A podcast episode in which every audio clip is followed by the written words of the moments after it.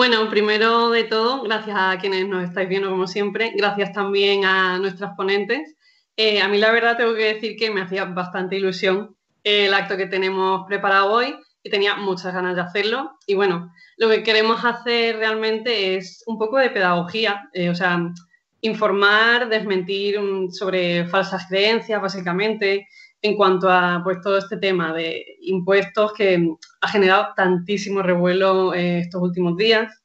Em, hoy en nuestras redes sociales, de hecho, hemos hablado precisamente de que bueno, los impuestos sirven básicamente para financiar derechos sociales básicos como la educación, la sanidad, las pensiones, las infraestructuras que utilizamos todos los días. Y además es curioso porque estos días atrás en nuestros perfiles en redes sociales había como muchos comentarios, eso, cargados de mm, argumentos que la verdad que dejaban mucho que desear, había eso, muchísima desinformación y bueno, nos han llegado mensajes rollo, si no os gustan los neoliberales, pues mejor que se vayan, que es como, mira, no, esto no va de que a nosotros nos guste un tipo de gente u otra, esto va de que la gente tiene que pagar sus impuestos, pues eso, para que haya una serie de derechos que, estén cubiertos, ¿no? Entonces, pues bueno, eh, un poco de ahí consideramos la importancia de hacer una charla como esta, para dejar claro, pues, cómo funciona todo esto, por qué es tan necesario que todas y todos colaboremos básicamente que seamos personas, una mejilla mm, solidaria, porque tenemos que acabar con esta mentalidad pues, tan propia del capitalismo eh, que se basa en el egoísmo, en el mm, individualismo y darnos mm, cuenta de que vivimos en sociedad, tenemos que actuar en consecuencia y ayudarnos las unas a las otras, en lugar de eso, jugar a que sobreviva el más fuerte, ¿no? Por decirlo de alguna forma. Además es como muy triste y muy paradójico, y es una contradicción enorme, que haya como mucha gente que ni siquiera llega a fin de mes, pero como que de pronto se sienta muy abanderada pues de esta causa de señores que son millonarios, ¿no? Es como que no tiene mucho sentido porque eh, son gente que está en una situación precaria y, no les afecta esto de forma negativa, al revés, eh, precisamente a la gente que está en una peor situación eh, lo que defendemos nosotras, que los impuestos sean progresivos, es una cosa que les beneficia totalmente. Y yo qué sé, lo que decimos siempre, que ningún rico va a pasar hambre por pagar impuestos, básicamente. Así que, bueno, a esa gente que dice eso de que el Estado nos asfixia, etcétera, etcétera, decirles que lo que realmente asfixia a la gente es no poder ir al médico cuando lo necesitas. Em, y eso es que es algo que te lo cubre, pues una sanidad pública mm, financiada con impuestos y eso sí es necesario. Lo que no es necesario es mm, comprarte un yate. y bueno, ya lo decía Ibai ¿no? el otro día en, redes sociales que él pues ya vive bien y dice, ¿para qué voy a querer pagar menos? Si es que ya me sobra bastante. Mm. Así que bueno, eso, yo tampoco quiero soltar mucho la chapa, eh, así que voy a pasar a presentar a los ponentes que tenemos hoy, que son quienes os van a decir las cosas interesantes que hay sobre este tema. Y también eh, recordaros que si os gustan los vídeos que hacemos y tal, me regañan mucho si no lo digo, que os suscribáis al canal y que le deis me gusta a nuestros vídeos y tal. Pero eso, que no me quiero enrollar más y que voy a presentar a, las ponentes que tenemos hoy. Eh, tenemos a Sol Sánchez, que la conoceréis casi todos y casi todas. Ella ha sido diputada de Izquierda Unida, bueno, es diputada en la Asamblea de Madrid de Izquierda Unida, eh, es ex coordinadora de ATAC, una organización contra la especulación financiera, eh, la desregulación del mercado, etcétera, etcétera. Fue también diputada en el Congreso en anteriores legislaturas, es licenciada en Política y Sociología, muchas cosas, pero que, bueno, de hecho le tenemos que agradecer que esté con nosotras porque hoy ha habido movida para variar en la Asamblea de Madrid. Así que, bueno, muchas gracias, Sol, por haber sacado un ratito para estar con nosotras esta tarde. Tenemos también a, Eduardo Garzón, que es profesor de Economía en la Universidad Autónoma de Madrid, es doctorando en Economía, es máster en Economía Internacional. ¿Le gusta la economía a esta persona? Y bueno, tiene publicados pues no sé cuántos libros, capítulos de libros, artículos, comunicaciones, ponencias. Eh, si tenéis tres o cuatro horas libres, podéis ir a Google y mirar el currículum de Eduardo. A mí me agobia, pero bueno, también lo admiro mucho. Y tenemos también, y me hace mucha ilusión que haya querido colaborar, a, a Miquel, porque cuando estábamos organizando esta charla, em, pues queríamos contar con alguien también que nos dijera un poco desde el mundo de eso, gente que crea contenido para YouTube y tal, em, cómo se está viviendo esto, por decirlo de alguna forma.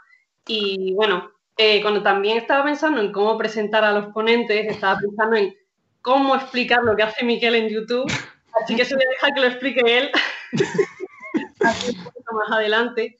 Pero bueno, os puedo decir que su canal es una fantasía y quienes no lo conozcáis, eh, buscar su canal, por favor, eh, no os vais a arrepentir. Em, ahora, como decía, bueno, le podemos pedir que nos diga los títulos de algunos vídeos para que os hagáis más o menos una idea. Y eso que queríamos traer a alguien que se dedique un poco a, estos temas porque, bueno, pensamos que mm, habiendo como tantas personas jóvenes que admiran a los youtubers y demás, era bueno que la juventud tuviera unos referentes que sean un poquito más eh, altruistas, ¿no? Por decirlo de alguna forma. Y bueno, me presento yo, que si no me regañan también mis compañeros, que bueno, soy co-coordinadora de Jóvenes de Izquierda Unida, soy militante del Partido Comunista y quitando lo que es mi puesto de trabajo, que es una cosa que va variando, pues mi vida es básicamente la militancia. Y nada, ya pues como decía, eh, entrando en materia. Como he dicho de entrada, pues para empezar con el punto de vista de una persona que se dedica un poco a esto, le queríamos preguntar a Miquel primero, eh, eso, para quien no lo conozca, eh, a qué se dedica en YouTube, qué tipo de vídeos hace y ya entrando un poco más en materia, pues eso, para personas que a lo mejor no estén muy al día de este tema, que es raro, pero las puede haber. ¿En qué consiste lo de ser youtuber y por qué crees que actualmente es como un fenómeno tan grande, sobre todo, pues eso, entre gente joven?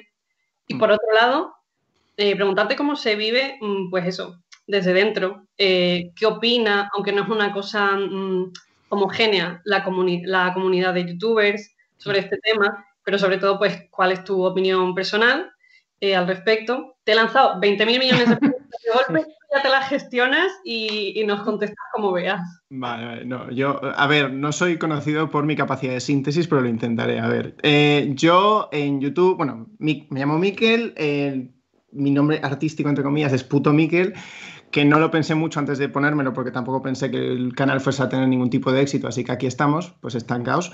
Eh, y lo que hago básicamente son vídeos de divulgación de historia y arqueología, porque yo soy arqueólogo, de hecho mi, trabajo real, o sea, yo cotizo como youtuber y cotizo en España, por cierto, ya que tenemos que decirlo, eh, pero mi trabajo real, lo que me permite llegar a fin de mes es que soy doctorando en arqueología ahora mismo, entonces, eh, básicamente quiero llevar mi conocimiento de mi área de conocimiento a un público más amplio y sobre todo quiero lo hago desde una perspectiva que intenta integrar ya no solo como la historia, ya no solo información sobre el pasado, digamos, sino cómo el pasado nos afecta al presente, cómo se intercalan, pues por ejemplo, hablo de, de estos mitos que tenemos de los vikingos como una hipermasculinidad y qué problemas trae eso a día de hoy, porque está vinculado históricamente con el nazismo y el renacimiento vikingo de, de finales del siglo XIX, de nacionalismo español, oh, oh.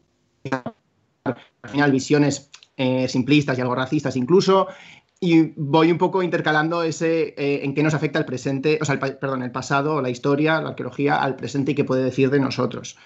Em, o sea que básicamente eso sería como lo mezclaría, también meto performance y esas cosas, pues porque me gusta disfrazarme más que un tonto un lápiz y, porque pues es una excusa para maquillarme pues perfecta, la verdad. Eh, entonces, ya partiendo de esa base, em, a ver, eh, es verdad que lo que has dicho, ¿no? Que la comunidad de youtubers no es una comunidad homogénea. Y sé que había otra pregunta antes y ahora voy a ella, pero eh, básicamente no hay como un gremio de youtubers o un colegio de youtubers o no, estamos, no hay básicamente yo las relaciones que tengo con otros youtubers son, eh, vamos, básicamente hemos ido orbitando en torno a una cierta afinidad, además, afinidad de que entendemos también la política y sobre todo la política afecta cómo creamos contenido, etcétera. Entonces, em, y con esta gente, yo básicamente la información que tengo de cómo lo han percibido otros youtubers es lo que otros youtubers han dicho en público, porque tampoco les he ido a preguntar, o sea, he hablado en privado con algunas personas sobre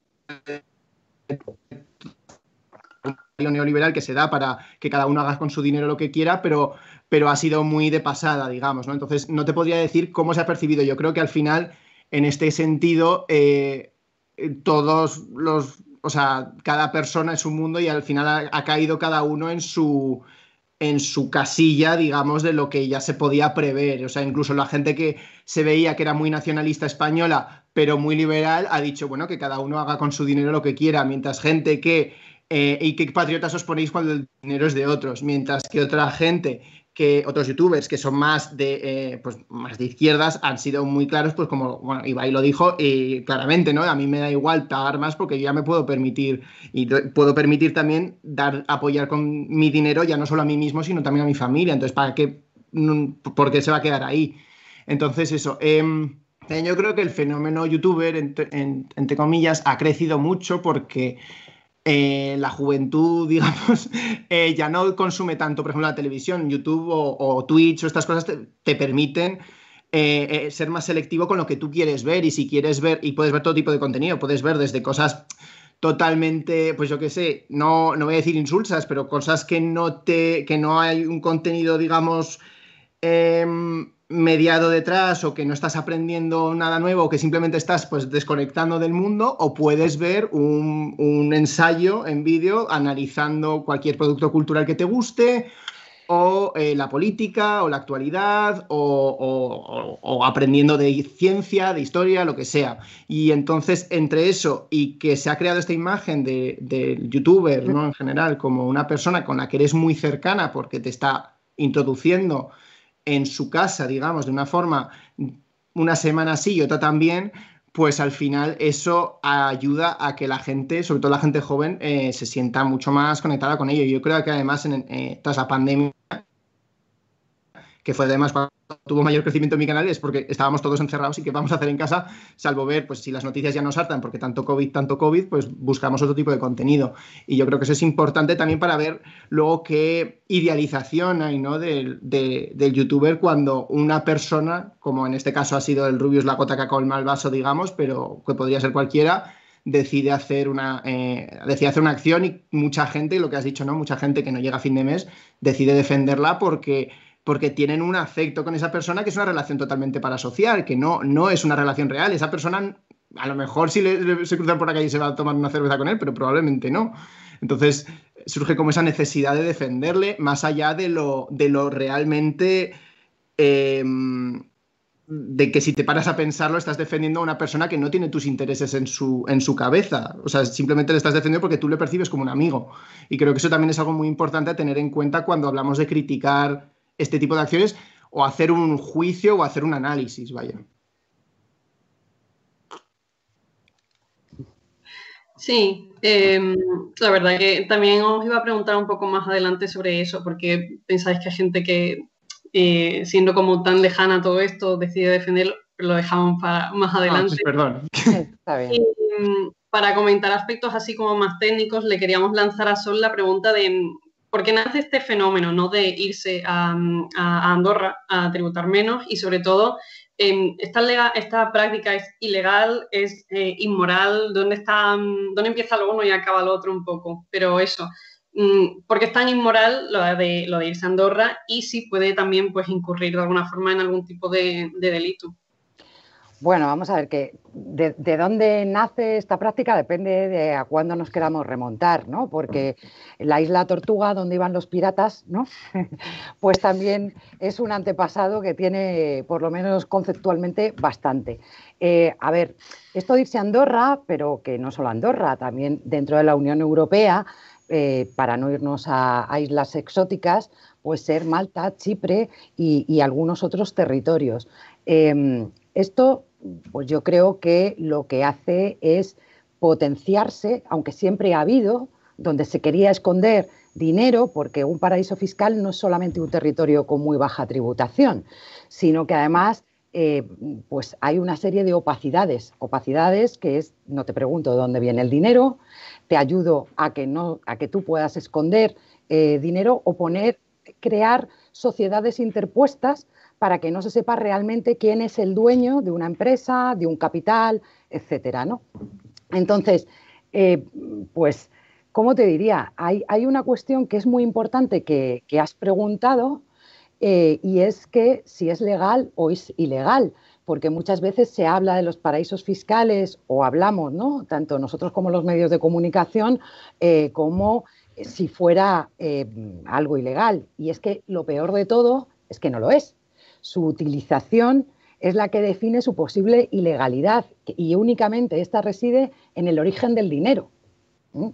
Eh, es decir, si el dinero eh, es de trata de blancas, de comercio ilegal de armas o de drogas, que también pasa muchas veces, eh, pues entonces será ilegal, pero si no, hay una serie de requisitos que cumpliéndolos, aunque estés en el margen de la legalidad, no estás cometiendo un delito. ¿no? Ahí viene la parte eh, de la moralidad. También hay que eh, definir lo que es evasión fiscal, ¿no?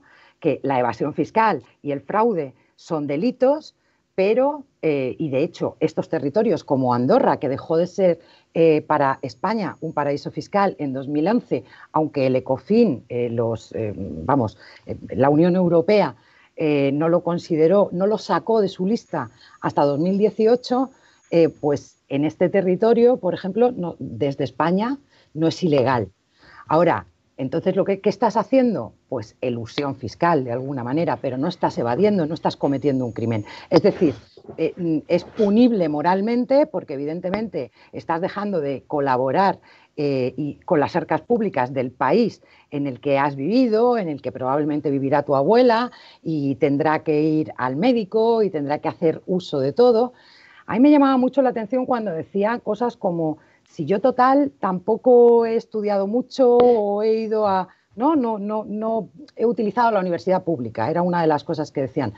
Es que hasta las carreteras por las que vas, cuando no las privatiza el Partido Popular, obviamente, para luego rescatarlas, este es el problema, ¿no? La gestión de lo público, pero eh, absolutamente todo, absolutamente todo lo que a ti te ha hecho como persona ha estado pagado con fondos públicos, nada es gratis. Eh, la sanidad pública gratuita o educación pública gratuita las llamamos, las ponemos ese apellido porque no las repagamos, pero las estamos pagando entre todos y sobre todo una cosa.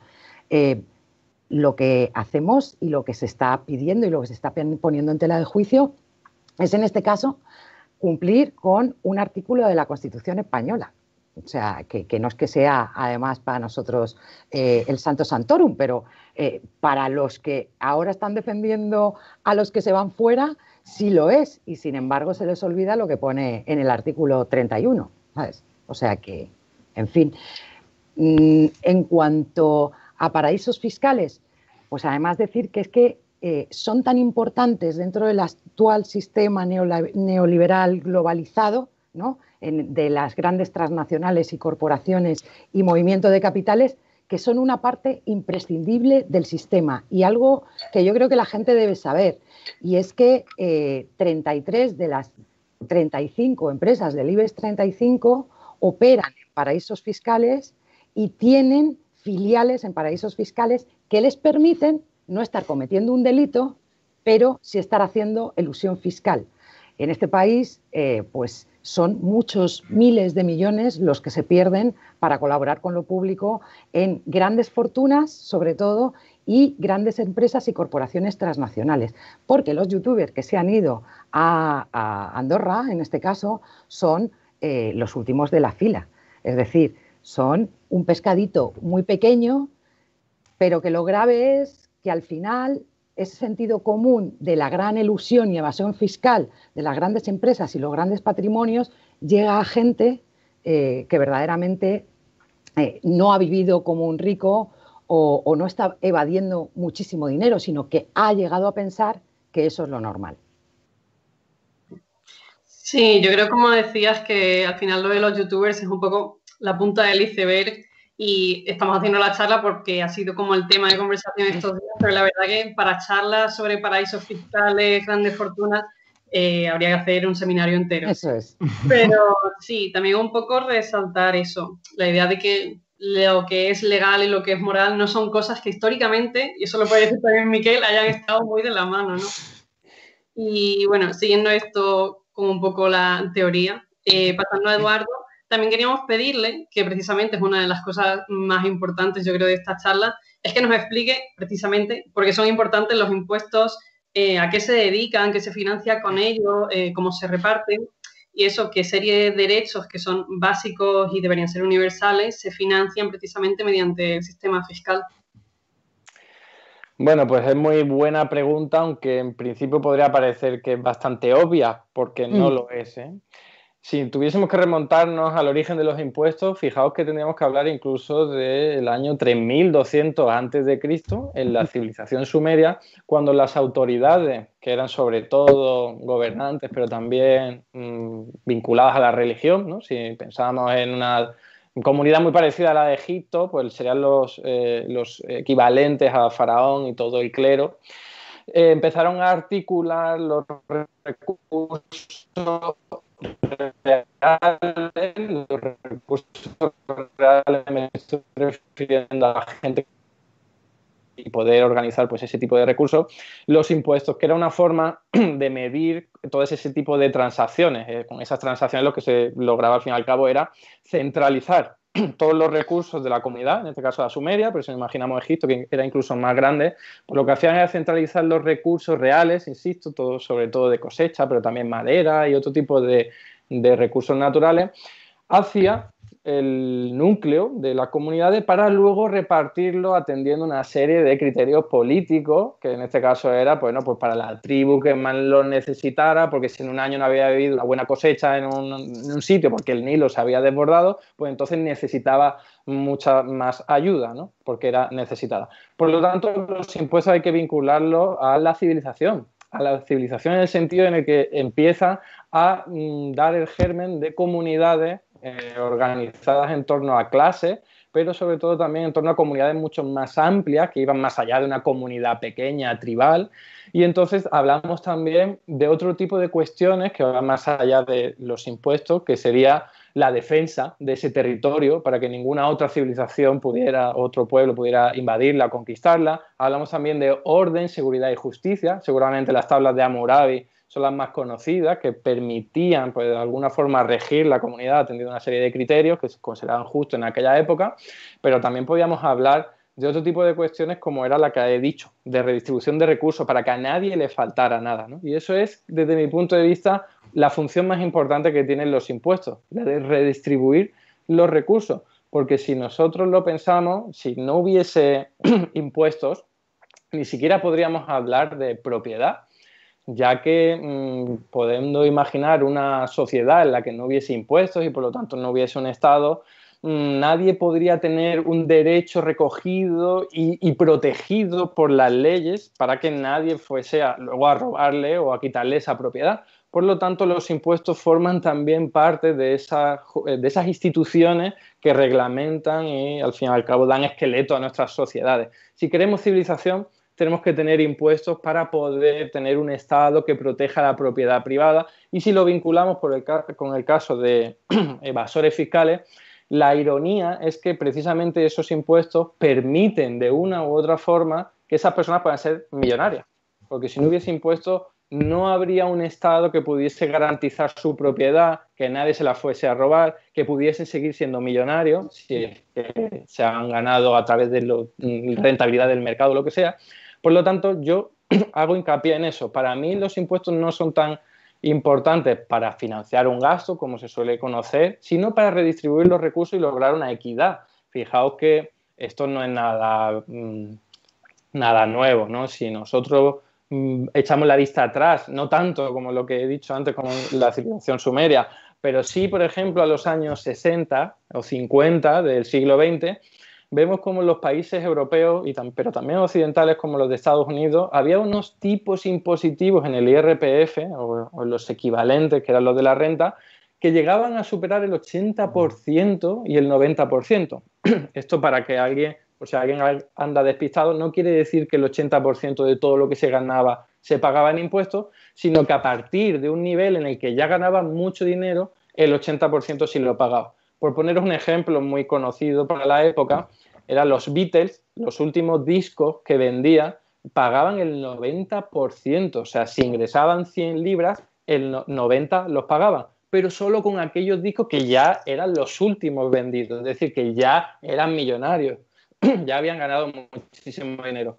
Por lo tanto, también, aparte de redistribuir los recursos reales entre toda la comunidad, también forman parte de, o son un instrumento que permite eh, disminuir la desigualdad en las sociedades. Y eso es importantísimo, porque las sociedades más ricas, más desarrolladas, son también las más equitativas. Esto es un ejercicio que puede hacer cualquiera. ¿eh? Si mira los datos de los países más equitativos, se dan cuenta que son también los más ricos. Hablamos sobre todo de los países nórdicos, pero también hablamos de otros países, sobre todo Europa, pero también ya hablamos incluso de Corea del Sur, etcétera, etcétera. ¿no? Entonces ahí se ve también una necesidad o, una virtud de los impuestos que es al fin y al cabo redistribuir y limitar la concentración de riqueza en beneficio de toda la comunidad, no solo por lo que decía de conseguir orden, estabilidad y justicia, sino también para redistribuir los recursos, no solo por una cuestión social, que sería que la gente más desprotegida tenga acceso a la sanidad, a la educación, alguna renta para poder alimentarse, etcétera, etcétera, sino también para lograr que las sociedades sean mucho más armónicas, mucho más ricas y mucho más prósperas, que es algo ya más relacionado con lo económico. Por eso decía que no era solo un argumento social de protegernos por los más desprotegidos, sino también económico. Para que nuestra economía prospere es necesario que haya unos niveles de, de desigualdad que no sean tan elevados. Pues muchas gracias. Yo me quedo mucho con el dato de los Beatles porque no lo sabía y es mi grupo favorito. Y luego, pues claro, con el tema del reparto de la riqueza para solucionar desigualdades eh, también. Volviendo a, a Miquel, como decía antes, como parte de la comunidad de YouTube y demás, queríamos preguntarte, porque teníamos curiosidad por este tema, que es algo de lo que se suele hablar, si crees que, que, YouTube, el algoritmo, que no sabemos cómo funciona, favorece o no en contenidos que pueden considerarse no solo ya liberales, sino como de extrema derecha, y eso, si nos puedes hablar un poco de cómo funciona esto de la viralización de unos contenidos o de otros y cómo funciona este algoritmo como tan loco y tan desconocido para la mayoría. Ah, bueno, eh, realmente yo no soy un experto en cómo funciona el algoritmo que decimos, ¿no? Porque si fuese un experto en cómo funciona el algoritmo, pues tendría dos millones o ocho millones como tal, pues estaría forradísimo, ¿no? Porque habría ya descifrado la clave. Pero, no, a ver, eh, hablamos del algoritmo y, realmente no es, o sea, lo decimos como para simplificar, ¿no? Eh, pero son unas cosas informáticas más complejas y lo que hace el, algoritmo que decimos es básicamente que eh, mm, ayuda a radicalizar el contenido que se ve en términos de, de básicamente, si tú empiezas a ver eh, algo que puede estar en el espectro, digamos, en el espectro político, así que vamos a simplificar las cosas otra vez, eh, un, poco a la derecha, que tiene un, discurso un poco inocuo pero liberal, pero eso va básicamente la gente que consume eso también consume otros contenidos que son un poco más radicales y un poco más radicales y un poco más radicales. Entonces, eh, el algoritmo lo que recoge es que si te gusta este, este tipo de contenido, te puede gustar este otro.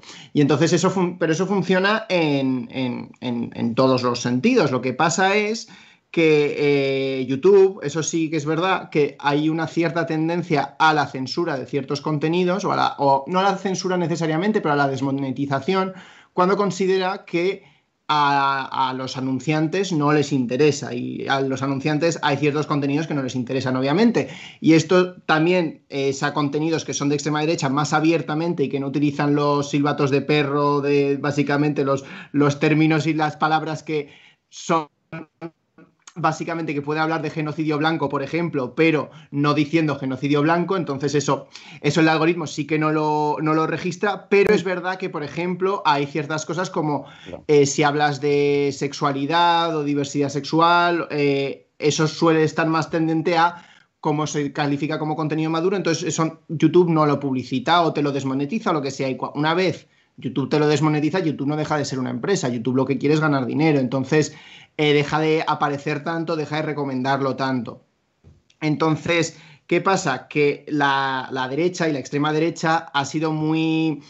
Tiene, bueno, tiene una gran organización, considero yo, sobre todo a nivel de Internet, ¿no? en, foros también que, son, que, saben cómo operar, que eh, están ya entrenados para básicamente cambiar la terminología, cambiar los puntos de sin cambiar el fondo de lo que dicen. Entonces, poder, poder transmitir sus ideas y su discurso de una forma más subrepticia, digamos, ¿no? Entonces yo creo que eso es lo que ha permitido que el contenido de extrema derecha o el contenido de derecha más liberal también, que nos parece más que nos puede parecer a, primera vista más inocuo al parecer, eh, se haya difundido y que haya llevado también a esos otros canales al final, ¿no? En plan, eh, por esta, esta dirección que, toma el algoritmo.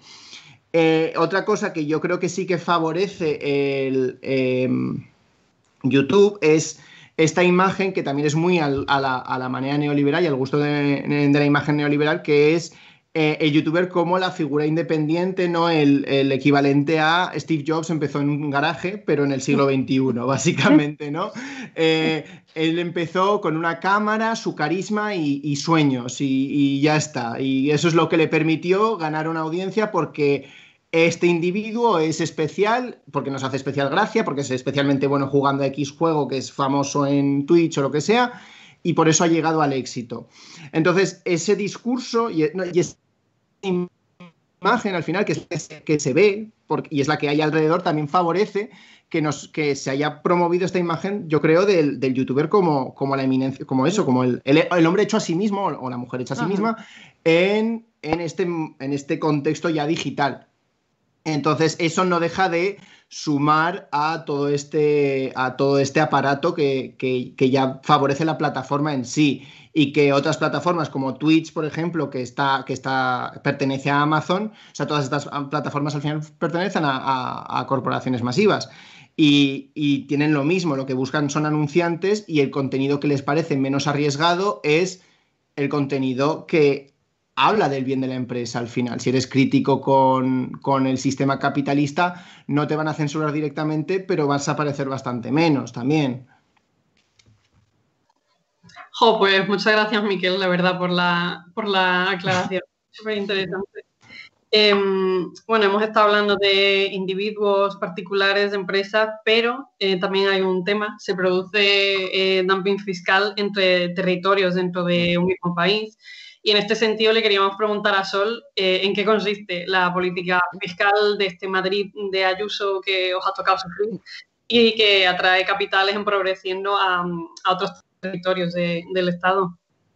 Pues tan sencillo como eso. Se trata de competir pero competir fiscalmente perjudicando al resto de los territorios que tienes alrededor. De hecho, lo que suele decir muchas veces Ayuso es que Madrid es la locomotora económica eh, del país y en realidad lo que es es una guarida eh, para que la gente se escaque de pagar en el resto de, territorios. Eh, hay una cosa tremendamente perversa y es que lo que se ha hecho aquí es directamente retorcer el modelo de financiación autonómica que tiene cedidos algunos impuestos, no todos, a, las comunidades autónomas. Y eh, en esos impuestos, pues lo que ha hecho es justamente para lo que no se creó esa autonomía, que es incluso algunos eliminarlos. De tal manera que cogiendo eh, la media de lo que cobran el resto de territorios de nuestro país, pues eh, Madrid deja de recaudar cada año 5.900 4 eh, millones de euros. 5.900 millones de euros al año. Es decir, un 22% nada menos de los ingresos que se tuvieron, por ejemplo, eh, después de liquidar el año 2019. ¿no? ¿Y cuáles son esos eh, ingresos, esos impuestos que se dejan de liquidar? ¿no? Pues el del patrimonio, por ejemplo, que deja de ingresar 1.100 millones de euros. Directamente este, este impuesto, que claro, atrae a los ricos, obviamente, a los que más patrimonio tienen, eh, pues eh, un agricultor eh, de Ciudad Real seguro que no va a cambiar su domicilio fiscal en Madrid, ni un albañil, ni un pequeño comerciante. ¿no? Son las, las personas que tienen pues, grandes patrimonios. Eh, aquí está bonificado al 100%, quiere decirse que se paga cero. Y es el único territorio del país donde se paga cero. Por ejemplo, en eh, Cataluña eh, se pagaron, creo que recaudaron 590 millones o algo así. ¿no? Entonces, todo eso es un regalo directo que pagan quién? Pues el resto de trabajadores y trabajadoras y de gente que paga impuestos en el resto del Estado español, porque claro, luego cuando se necesita se compensa por otro lado. El IRPF, donde sabéis que hay un tramo autonómico, pues ese tramo autonómico ya es el más bajo y ahora mismo están proyectando, aún en esta debacle, donde están pidiendo sin parar dinero al Gobierno central, pues eh, la Comunidad de Madrid está proyectando seguir bajándolo, ¿no? Es el menor de, toda España. Eh, el impuesto de sucesiones y donaciones, ¿vale? Donde tiene deducciones de hasta el 99%. ¿Que ¿A quién beneficia? Pues obviamente a los que mayor patrimonio tienen, porque, eh, por ejemplo, mm, hay un mínimo exento bastante alto igual que sucede con el de transmisiones patrimoniales y actos eh, jurídicos documentados. Por lo tanto, eh, es una manera de atraer capitales, eh, de atraer empresas, aunque realmente la actividad empresarial, lo, que son los impuestos a las actividades empresariales, no son impuestos que se tengan cedidos a las comunidades autónomas. Pero claro, las ventas, según qué tipo de cuestiones, sí que eh, benefician sobre todo eso, a quien tiene un volumen muy, muy importante eh, de dinero. Es eh, tremendo decir que el 67% de los contribuyentes españoles con una fortuna superior a 30 millones de euros, todos residen en Madrid. Y no porque todos fueran de Madrid, sino porque estas políticas, obviamente, lo que hacen es de atracción directa. Aparte, lo que tú estás haciendo con esto es, eh, obviamente, obligar a las comunidades limítrofes a que de alguna medida tengan que competir contigo. ¿Y hasta dónde llega esa competición? Es decir, porque yo sé que esto es algo que se pregunta mucha gente. Y si bajamos los impuestos, bueno, pues si bajas los impuestos, te acaba sucediendo lo que a muchos países en vías de desarrollo, donde para competir les hacen abrirse y tener una fiscalidad más baja, y luego, como muy bien decía Edu, que ese debería ser la función principal de la fiscalidad, luego realmente cómo llegan esos beneficios al resto de la población. O sea, hay, una cultura mágica neoliberal eh, que se parece como a la danza de la lluvia, que es eh, eh, algo que se traduce por goteo, es trickle down, ¿no? como una especie de que ese dinero, los ricos, si hay muchos ricos, eso va a permear en el resto de la sociedad. Si no tienes una fiscalidad, ¿cómo lo va a hacer? ¿Por osmosis? No, tiene, no tiene ningún sentido. Si no hay un sistema de redistribución, lo que hay, y ese es el resultado que ha tenido en la Comunidad de Madrid, es una brecha social cada vez más grande. Es decir, un abismo que separa a los ricos y los pobres. Y con esta política fiscal que lleva eh, el, Partido Popular, que es quien lleva gobernando Madrid eh, desde hace más de 25 años, eh, lo que se ha conseguido es que la Comunidad de Madrid sea el segundo territorio más desigual de la Unión Europea. Es decir, eh, es la prueba real, estas prácticas, después de tanto tiempo, de que sus políticas no funcionan. Lo que crean son pobres cada vez más pobres y cada vez más, eh, y ricos pocos, pero cada vez mucho más ricos. Sí, bueno, es que es durísimo de escuchar, la verdad, pero básicamente eh, Sol acaba de resumir cómo funciona el capitalismo y mm, no, la verdad que sí que, que, durísimo. Otra cosa no, pero la verdad que la derecha, eh, coherente con lo de enriquecer a los ricos y empobrecer a los pobres, eh, un 10, pero sí, la verdad que eh, inquieta. volviendo a Eduardo, queríamos preguntarle si nos podía explicar pues una cosa en realidad muy básica, pero por mm, explicitar aún más esta diferencia a nivel económico en qué se distinguen, pues eso, eh, un sistema educativo o un sistema mm, sanitario privado y uno público, pues eso, financiado con impuestos. Porque eh, siempre ponemos muchos ejemplos, por ejemplo, Estados Unidos, ¿no? Que mm, cuando la gente dice, pues eso, que por qué no te bajan los impuestos en España tal, que si es un robo, siempre como que ponemos el ejemplo de... habría que ver a este señor teniendo una emergencia en Estados Unidos, por ejemplo. ¿Qué diferencias hay entre un sistema y, entre otro? Pues sí, muy buena pregunta. Además, hay muchas diferencias, pero bueno, creo que la más importante tiene que ver con, esa desigualdad a la que nos estamos refiriendo en todo momento, porque todo lo que tiene que ver con las conquistas en los temas educativos y sanitarios son mucho más recientes de lo que a primera vista nos podría parecer. Claro, nosotros vivimos en el siglo XXI, llevamos ya bastantes décadas con la sanidad pública universal y la educación también universal y creemos que están ahí desde siempre, pero en realidad es que esto es una conquista que se instaló sobre todo después de la Segunda Guerra Mundial, con la conformación y el desarrollo de los estados del mm. bienestar en Europa, con lo cual es que ni siquiera tiene 100 años de vida, ¿no? Y supuso uno de los mayores avances de desarrollo civilizatorio y también económico y social de nuestras comunidades, porque permitió que gente que nunca había podido tener acceso a la educación, ni siquiera a una salud más allá de lo que podías conseguir con algún familiar, algún amigo que te hiciese un favor, es algo absolutamente eh, impensable, exitoso, revolucionario, que ha permitido que nuestras sociedades hayan podido prosperar. Simplemente eh, en términos capitalistas ya es un éxito importantísimo, porque logras que personas que estaban fuera que no podían ni siquiera emplear como empresarios, pues de pronto tienen mucha más formación, mucha más educación y pueden formar parte de todo tu proceso productivo y por lo tanto hacer más rica tu economía. Pero en el caso de la salud igual, o sea, si tú tienes un trabajador y enferma y no puede trabajar, también mal para tu negocio. Con lo cual, simplemente desde un punto de vista capitalista, que sería ya como el colmo de los colmos, ¿no? Fijarnos solo en eso, ya tendríamos que reconocer esa, esa,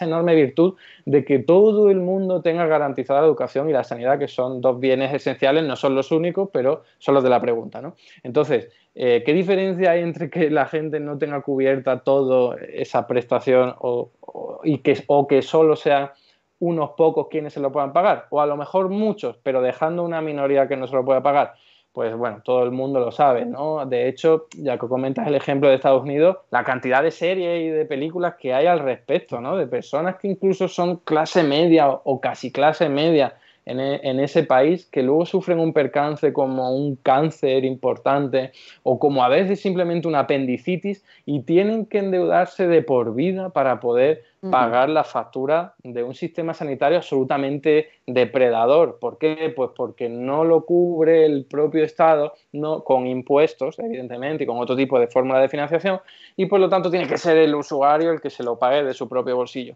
Eso tiene un impacto, como decía, no solo a nivel social gravísimo, a nivel humanitario, podríamos decir, sino también económico, porque estás dejando fuera personas que a lo mejor podrían ser un potencial tremendo para el desarrollo de tu economía. Eso quizás con la salud no se ve tan claro, pero con la educación sí. Es que a lo mejor un Einstein del siglo XXI no puede tener acceso en Estados Unidos, en cualquier otro país, a la educación universitaria y por lo tanto no puede desarrollar todos sus conocimientos y llegar a, unos eh, resultados absolutamente exitosos. ¿no? O sea que simplemente, insisto, me rebajo a ese nivel de argumento para demostrar que simplemente en términos egoístas y capitalistas mm. conviene que entre todos y entre todas eh, financiemos y aportemos la sanidad y la educación, simplemente en términos egoístas de desarrollo económico capitalista convencional. Pero claro, nosotros queremos ir más allá y añadimos muchos más motivos que tiene que ver con la protección de las personas más vulnerables, tiene que ver con esa reducción de la desigualdad de la que hablaba antes y tiene que ver con mm, el respeto y el cumplimiento de los derechos humanos. No se puede dejar a nadie fuera de la protección y de la cobertura pública de salud a gente que no se lo pueda permitir pagar con su propio dinero, porque eso es una bestialidad, es una atrocidad, es una vulneración de los derechos humanos, como digo. Y en pleno siglo XXI, con las capacidades productivas tecnológicas que tenemos, que tenemos de sobra para poder lograr que todos los habitantes de nuestros países tengan garantizado ese derecho, es absolutamente deleznable. Oh, pues muchas gracias. Es que eh, sois ponentes maravillosas porque todas las respuestas son súper ilustrativas. Es que, gracias. Em, volviendo a, Miquel, de eso, como pues persona que, está metida en toda esta movida de YouTube, eh, queríamos aprovechar un poco también, la verdad, para preguntarte em, qué crees que podemos hacer desde mm, la izquierda, político, cultural, em, para tener más presencia en estas plataformas y, bueno, como comentabas antes, que la derecha está muy organizada, que sí que mm. genera mucho contenido. ¿Qué crees que podemos hacer desde la izquierda pues, un poco para, también hacernos un hueco y mm, llegar también mm. pues, con, nuestro discurso y hacer un poco de pedagogía? Yo creo que hay, eh, hay muchas cosas, pero tampoco, tampoco es cuestión ni de enrollarme ni de dar aquí la panacea para todo, pero sí que creo que hay dos cosas que son fundamentales en las que deberíamos mejorar. Primero es ser más, ser más, hacer más ruido, básicamente, porque em, hay una cosa que, ocurre que em, mucho, yo conozco muchos creadores de contenidos que sé que que sé más o menos de qué palo van a nivel ideológico. Obviamente, luego en su contenido intentan ser muy asépticos porque hablan de cosas que no tienen, que en principio parece que no tienen que ver, ¿no? Por si, porque hablan de ciencia o hablan de, o hablan de, cosas que, sí, si son un canal de divulgación no se van a poner aquí a dar un, un meeting sobre por qué el capitalismo es el mal, lo entiendo. Pero a su vez... Em, se, percibe esta idea de que la ideología solo está metida en ciertas cosas, cuando la ideología lo permea todo y no puedes... Em, hay muchas, muchas situaciones, muchos contenidos, por ejemplo, que puedes, no, puedes hablar de ciertos temas en Internet eh, sin meterte en, en, temas asociados que son mucho más de lucha social, que hablan de derechos eh, y de eh, básicamente también, pues si te estás quejando de que la educación en España o de que la investigación en España no tiene fondos, puedes ir más allá y meterte en por qué no hay fondos para la educación y, cuáles son los problemas que esto. Obviamente ahí cada uno, no puedo decirle a nadie el contenido que tiene que crear ni nada, pero sí que es verdad que esta idea de que no meter ideología en lo que creamos al final beneficia al status quo, porque es eh, la, percibida ausencia de ideología simplemente es estar de acuerdo con lo que hay. Entonces pasa que, eh, estamos dejando, digamos, la bancada libre.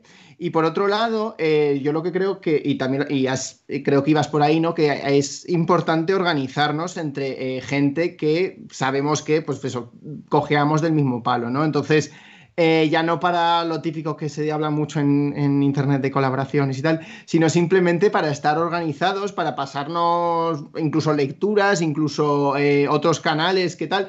Y yo he visto intentos de esto, lo que pasa es que mm, son como muy no quiero decir tibios, pero simplemente como lo típico que son iniciativas que le ponemos mucha ilusión al principio y luego se quedan en, se quedan en que la gente pues pierde fuelle porque está muy ocupada, porque, por lo que sea. Entonces es verdad que deberíamos estar más organizados, más comunicándonos entre nosotros porque al final eh, también puedes animar a otra gente a, ser más vocal, a hablar, a incluir nuevas perspectivas, a, por ejemplo, por ejemplo, también pasa que eh, hay temas, incluso cuando hablamos de, ciertos, de ciertos asuntos sociales en, España, que a lo mejor no se habla tanto o no se integra tanto a personas más diversas, más diversas de lo que podríamos pensar, ¿no? En plan de, por ejemplo, hay muy poco contenido en YouTube que no sea blanco. Hay muy poco contenido en YouTube que no sea de que no sea que venga de cierto mm, contexto socioeconómico más o menos o que eh, o no tenemos yo qué sé no conozco yo por ejemplo mm, un youtuber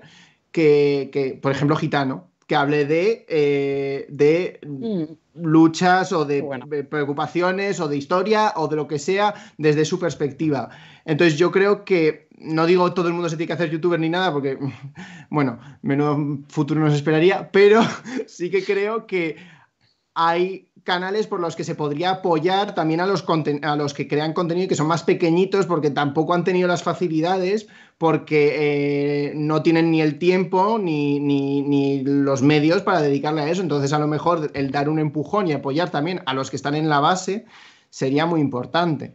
Entonces, bueno, creo que esos son los por donde podríamos tirar, pero también creo que hay tantísimo que recorrer que, es que solo, solo de pensarlo ya da vértigo. Sí, bueno, muchas gracias. Es verdad lo que decías de que no vamos a encontrar aquí ahora mismo la panacea, pero bueno, nosotras tomamos nota ¿eh? de todo.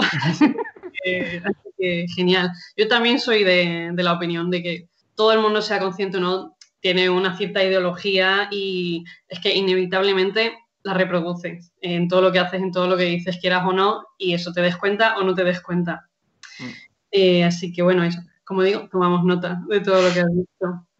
Y eh, volviendo a, Sol y a Edu, queríamos preguntar, la verdad que también un poco eh, una pregunta que parece que busca una solución mágica muy difícil de encontrar, pero ¿Qué, pensáis vosotros y qué pensáis vosotras de cómo se podría evitar pues toda esta, esta práctica de, evasión fiscal, etcétera, ¿qué se puede hacer? Como decía, pues eso, no, no vamos a encontrar en esta charla la panacea, pero ¿qué podría hacerse en este sentido? ¿Qué, soluciones crees que, se podrían alcanzar?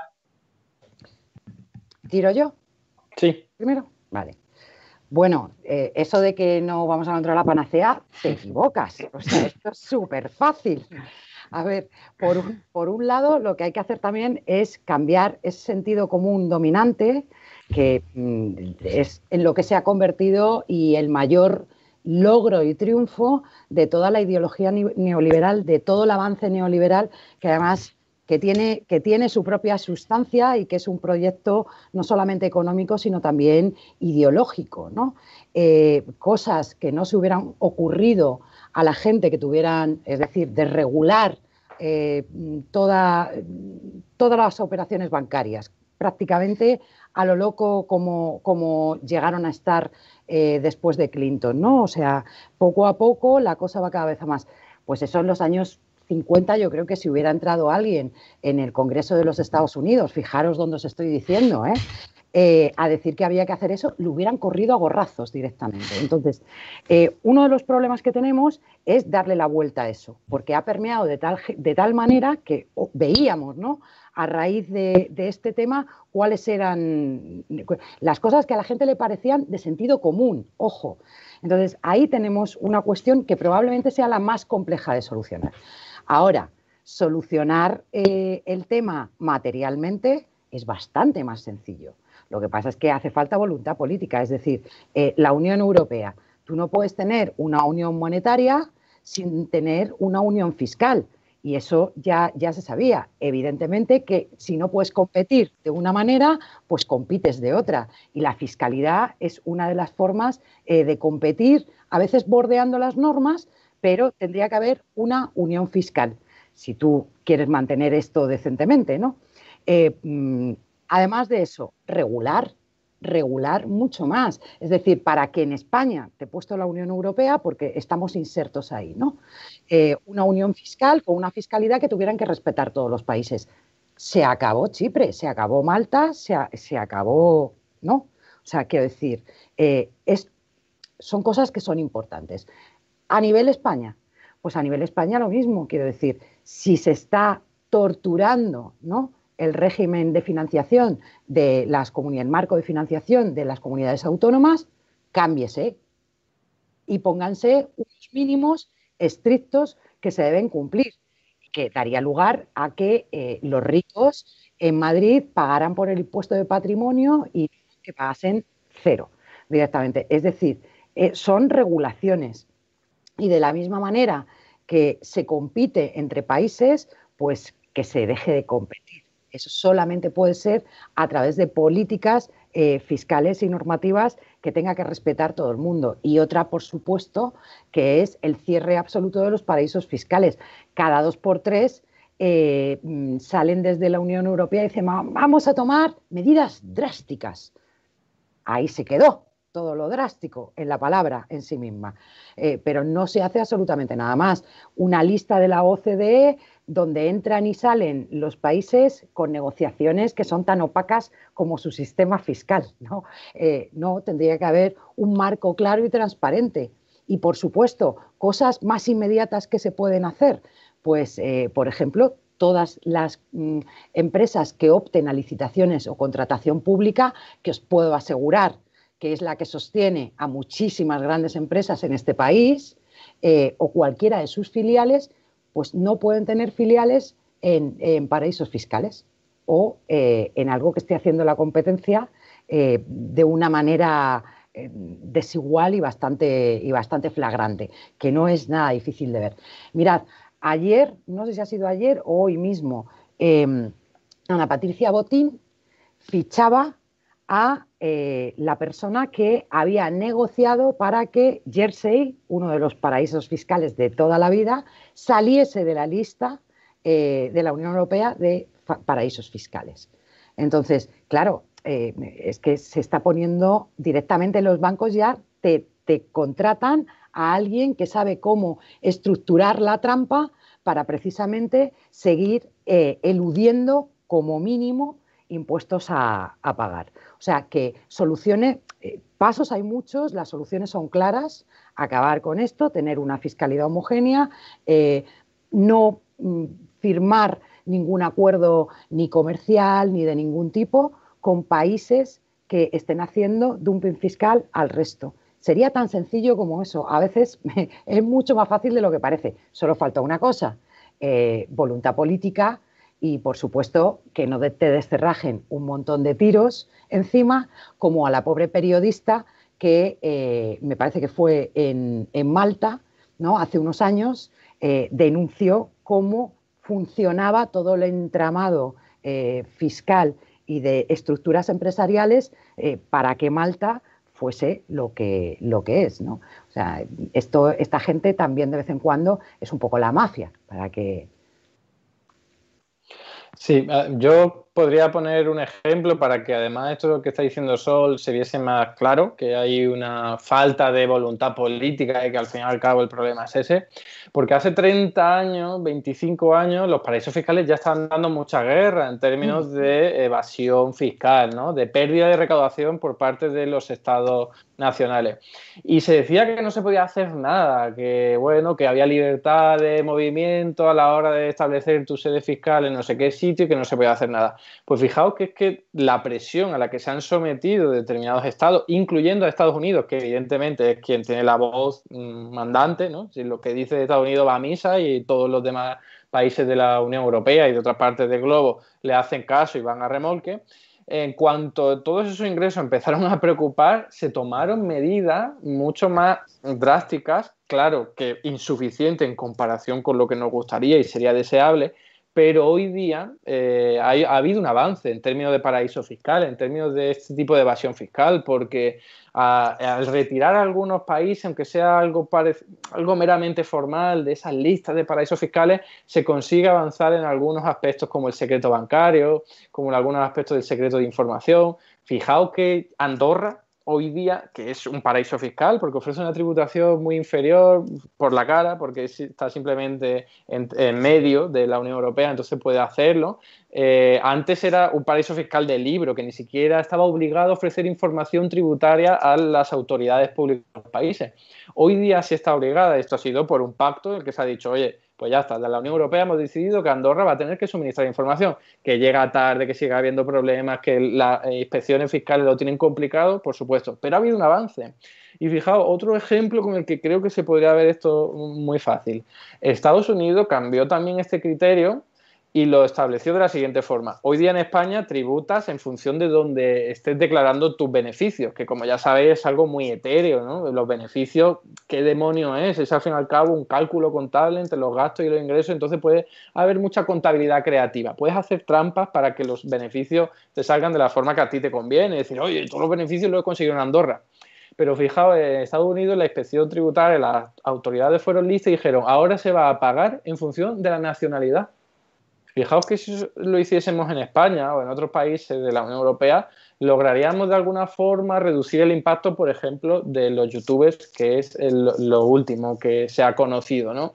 Si ahora Rubius tuviese que pagar impuestos en función de su nacionalidad, sería diferente, porque se lo pensaría dos veces antes de perder la nacionalidad española en caso de que Andorra quisiera darle la nacionalidad andorrana, que eso sería un trámite mucho más complejo, perdería derechos propios de la nacionalidad, como de residencia, el de la salud, etcétera, etcétera, y eso lo cambia todo. Y ya por terminar, también hay, eh, claro, algunas críticas porque toda la actividad de los youtubers es muy novedosa, creación de contenido y no sabes en realidad dónde estás creando el contenido, ¿no? Pero la Unión Europea ha avanzado en determinados informes que van muy lentamente, pero al menos van avanzando, que intentan obligar a las empresas, y lo consiguen de alguna forma, a revelar dónde están obteniendo los beneficios de forma real y a declarar dónde están siendo sus ventas. Porque eso es muy importante, ¿eh? porque yo, por ejemplo, cuando paso por la Plaza del Sol y veo, o veía antes de la pandemia, eh, la tienda de Apple llena de gente a rebosar y luego veía lo que están declarando en beneficio en España y, y decías, ¿cómo es posible? ¿Cómo es posible que paguen tan pocos impuestos? ¿no? Cuando tú ves que está habiendo muchas ventas, porque lo estás viendo. Si tú cambias el criterio y dices, ahora van a pagar en función de las ventas en vez de los beneficios, cambia la cosa. Es mucho más fácil para la inspección fiscal decir, oye, pues aquí hay muchas ventas, porque esto es real. No es algo esotérico, etéreo, tan ambiguo como los beneficios en el que puedes hacer trampa. Pues bien, con lo de los youtubers se ha propuesto lo siguiente, que se declaren los beneficios en función de la residencia de los usuarios de esos canales.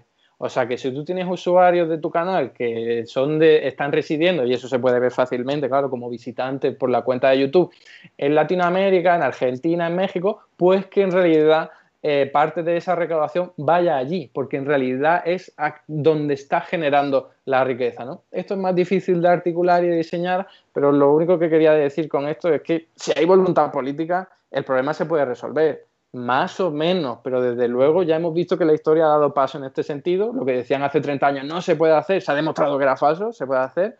Y esto es una cuestión de que pase el tiempo y que todo este tipo de actividades pues cada vez hagan más daño a las arcas públicas y se pongan manos a la obra, se remanguen y acaben con el problema. Va a depender evidentemente también de la presión ciudadana y, que influyan en toda la opinión de los dirigentes políticos. Sí, la verdad que lo de la voluntad política y eso, em, la determinación de la ciudadanía al final eh, es muy necesario. Y me parecía importante esta pregunta porque creo que muchas veces tenemos claro em, que estamos en contra de algo, que algo nos parece mal, que algo no nos gusta, pero la mayoría de la gente es como que no tenemos respuestas evidentemente para, para todas estas problemáticas. Eh, así que eso, gracias por la explicación. Cuando solo ha dicho facilísimo, digo, ostras, va a decir la revolución proletaria y ya está. digo, bueno, también. Hubiera sido el plan A. Claro. Pero igual, no sé, por poner un puentecito intermedio, ¿sabes? Pero vamos, nos vale también, ¿eh? Claro, claro, una cosa o la otra.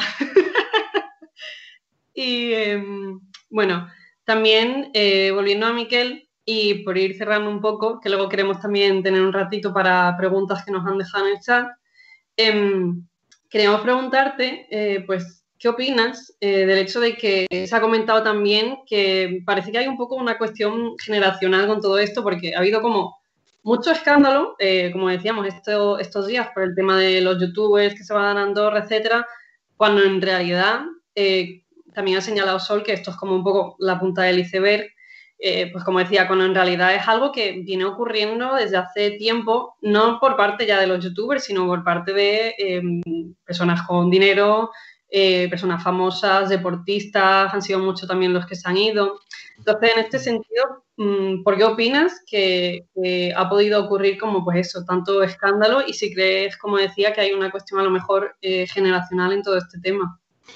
Em, vale, sí. A ver, yo creo que indudablemente si hay algo generacional, si hay algo de eh, la prensa o el circo mediático que se suele decir, ¿no? Eh, tiene más facilidad a la hora de criticar al youtuber o el, o el streamer o lo que sea, porque es verdad que es un trabajo nuevo, que no se entiende del todo, que no está del todo regulado, o sea, que, que, hay muchas cosas que todavía no se terminan de entender y es verdad que ha habido, ya ha habido muchos artículos en, por ejemplo, eh, Ibai, el joven vasco de 25 años que gana no sé cuántos millones y que está, eh, básicamente que está, eh, no pervirtiendo a, los niños, pero sí que dice en plan, sí que es en plan de, es una persona con la que mm, la gente joven está pasando mucho tiempo sin que se entienda muy bien, entonces sí que es verdad que hay algo generacional de, eh, para empezar, de que se percibe que el youtuber, el streamer no es un trabajo de verdad, pero ganas mucho dinero pero no se entiende muy bien. Entonces, eso obviamente lleva a que se, haya más capacidad de crítica. Y también que hay como mucha infantilización de la figura del youtuber. O sea, el Rubius, el Rubius ya, ya peina canas en algunos lados. Y, quiero decir, se sigue hablando como si fuese un niñato porque su audiencia son gente muy joven, aunque él empezase hace 12 años o lo que fuese. Entonces, sigue habiendo una infantilización tanto de la figura del youtuber como del trabajo en sí que no se termina de entender muy bien.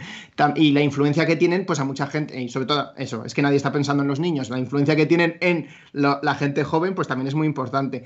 También creo que esto ayuda a que sí que tengamos que ser más críticos por lo que he dicho antes, ¿no? De las relaciones parasociales. Y es verdad que cuando el Rubius se va a Andorra, eh, mucha gente que no termina de entender del todo para qué sirven los impuestos, cómo funciona el Estado, qué beneficio tienen los impuestos, eh, puede ver esta actitud y decir, ah, no, pues sí tiene sentido. Y cuando luego salen a su defensa los youtubers neoliberales a decir, es que está intentando optimizar su, fiscalidad, eh, que no vean nada problemático con eso. Entonces yo sí que entiendo que se sea más crítico con Em, el Rubius o el youtuber de turno que se vaya a Andorra que con Arancha Sánchez Vicario cuando lo hizo, porque tienen una audiencia realmente que está mucho más atenta de sus decisiones personales, mientras que cuando un deportista, un futbolista lo hace, no tanto.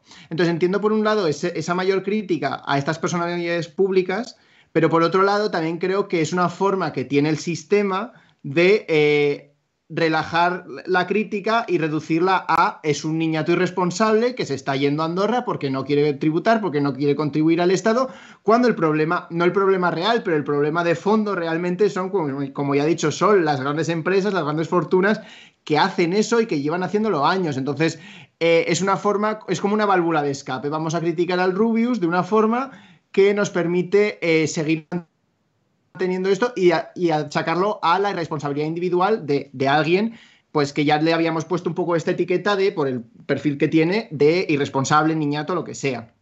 Entonces, también que es verdad que se dice mucho, ¿no? Que los youtubers es que eh, cuando se van, la, es gente que ha salido a su defensa, ha, dado comparativas que no tienen nada que ver y entonces eso ayuda también yo creo a que eh, básicamente se, se, une a la bola y, se, y siga rodando porque se dice, no es que un youtuber eh, está intentando ahorrar porque luego dentro de dos años a saber si sigue siendo famoso, se sigue ganando tanto dinero, como si la precariedad no fuese algo que está inherente a cualquier profesión, quiero decir. Entonces, no es como que el youtuber sea más precario que... Eh, el que está trabajando, el que se acaba de sacar una carrera y tiene que trabajar y buscarse lo que sea porque no tiene una estabilidad. Y incluso si tienes un puesto en la universidad, puede que se te acabe la beca postdoctoral y no tengas más becas postdoctorales. O sea, eh, no podemos excusarlo en la precariedad sin terminar de analizar por qué la precariedad es un problema, que ese sería el, fondo, ¿no?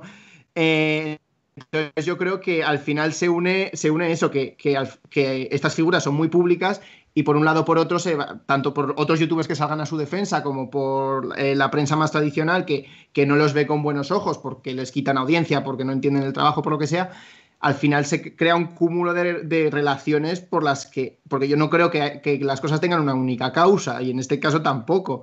No creo que sea simplemente generacional, creo que hay razones de peso para criticar más, ser más críticos con el Rubius, por decir algo, que con, em, con Shakira cuando lo hace, porque Shakira también lo ha hecho, pero con Shakira, pues como no vende su vida personal, no está tan expuesto, no hace un vídeo de me voy a Andorra, pues no lo criticamos. Normal, porque no tiene tanta influencia esa decisión. Sí, pues muchas gracias. La verdad es que es muy esclarecedor eso, ¿no? Que al final, como has explicado también, la gente empatiza mucho con estas personas porque, como dices, nos muestran un poco una gran parte de su vida, ¿no? Y también muy interesante lo que dices de que no es una práctica mm, individualizada, que es algo que evidentemente responde a un problema que es estructural, porque esta mentalidad pues está, está muy extendida, por, por desgracia. Así que, bueno, por cerrar en un tono así eh, en el que podamos hablar de youtubers que no hacen este tipo de cosas, eh, os quería lanzar la pregunta de si nos recomendaríais eh, algún, algunos canales interesantes, canales que sigáis o que os gusten, de gente que no tribute en paraísos fiscales. Eh, para la gente que no está viendo, canales que a lo mejor no conozcan, que a lo mejor no sean tan conocidos o lo que veáis.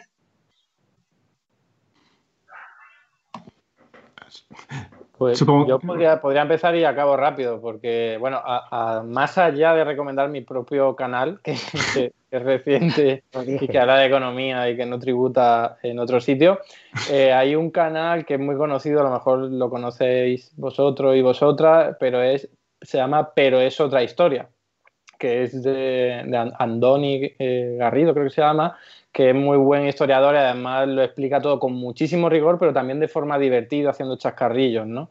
Y además, eh, como digo, es una persona de la, de la, que fiarse. Y luego otro canal, y con esto termino, que se llama Albertio o algo así, es, es que no recuerdo bien, pero es una persona que está residiendo en China y está contando con una forma también muy rigurosa, muy divulgativa, eh, cuáles son todos los, ah. acontecimientos que están ocurriendo allí, que claro, es un país del que sabemos muy poco, pero que está siendo absolutamente vanguardia en muchísimos aspectos económicos, sociales, tecnológicos, y bueno, lo recomiendo también. ¿Qué estáis esperando? ¿Que recomiende yo alguno? ¿Creéis que, ¿Creéis que me da a mí la vida para esto? Mira, yo voy a recomendar el de, el de puto Michael, porque lo vi el otro día para ver de qué iba, porque claro, mm, a ver, y me metí en el vídeo este de eh, qué han hecho los árabes por nosotros, y la verdad es que me eché unas risas, o sea que, bien. Ahora, os tengo que decir que no, no, no me sé muchos más. Voy a, eh, el de Edwin no lo recomiendo porque ya, ya ha ido el solo, ¿no? Y, bueno, esto que estáis haciendo vosotros y los que, lo que estoy viendo que se está eh, extendiendo y que se está tratando de hacer desde las organizaciones políticas como, como la nuestra y que yo creo que es una muy buena manera porque es verdad que eh, este tipo de formatos es otra cosa, es fresco, eh, llega más gente, ¿no? Y, parece que, no es una chapa tremendamente estructurada y demás, aunque tengamos la máxima seriedad posible en, este caso. luego después, sabéis que en, en ATAC, por ejemplo, también estamos intentando hacer cosas similares, ¿no? incluso metiendo trozos de documentales, no innovando un poco los formatos y eso tiene mucha, muchísima eh, eh, más mérito que todo esto que hacéis vosotros porque tenemos todos más años allí que la orilla del río. Entonces, es, eh, y aún así, oye, está quedando todo fenomenal. Entonces, yo creo que hay, hay muchas cosas, no conozco muchas, me gustaría conocer muchísimas más, ¿no? Pero, pero vamos, sobre todo, me quedo con algo que has dicho tú antes. Que creo que es importante. Y es que al final, aunque no sea política directa, eh, es muy importante que la gente eh, de, nuestra, de nuestras organizaciones, de nuestros círculos, que defiende la justicia social y, y, de forma amplia, ¿no? también haga cosas de estas porque si no se nos va a llenar de mensajes directos o subliminales, pero tremendamente neoliberales. O sea que Bueno, supongo que me toca recomendar a mí. Sol me ha quitado el, esto de decir, no, seguidme a mí, así que mejor. Eh, yo recomendaría, a ver, de, a ver, yo sigo mucho canal anglosajón, eh, de hecho han influido mucho en cómo hago yo mis vídeos, y si tengo que recomendar y tenéis buen nivel de inglés, recomendaría Philosophy Tuber, recomendaría eh, Lindsay Ellis, recomendaría ContraPoints, que hacen análisis y ensayos a nivel filosófico y de crítica social desde una perspectiva cada uno de un, no todos en el mismo lado, pero todos en el espectro político de la izquierda. También recomiendo Negate en ese sentido, por ejemplo, que también es, él, sí que es anarquista y es mucho más vocal al respecto. Pero luego, si nos venimos a España, yo creo que, tengo, que hay muchos proyectos muy interesantes. Por ejemplo, Cuelli Largo es un canal que más o menos ronda, yo creo que mi. Mm, creo que tenemos las mismas cifras. Eh, que hace. Ahora también he empezado a emitir por Twitch para hacer entrevistas y tal. Pero hace también reportajes y, y, mm, vídeos de básicamente eh, de análisis político y análisis social anticapitalista.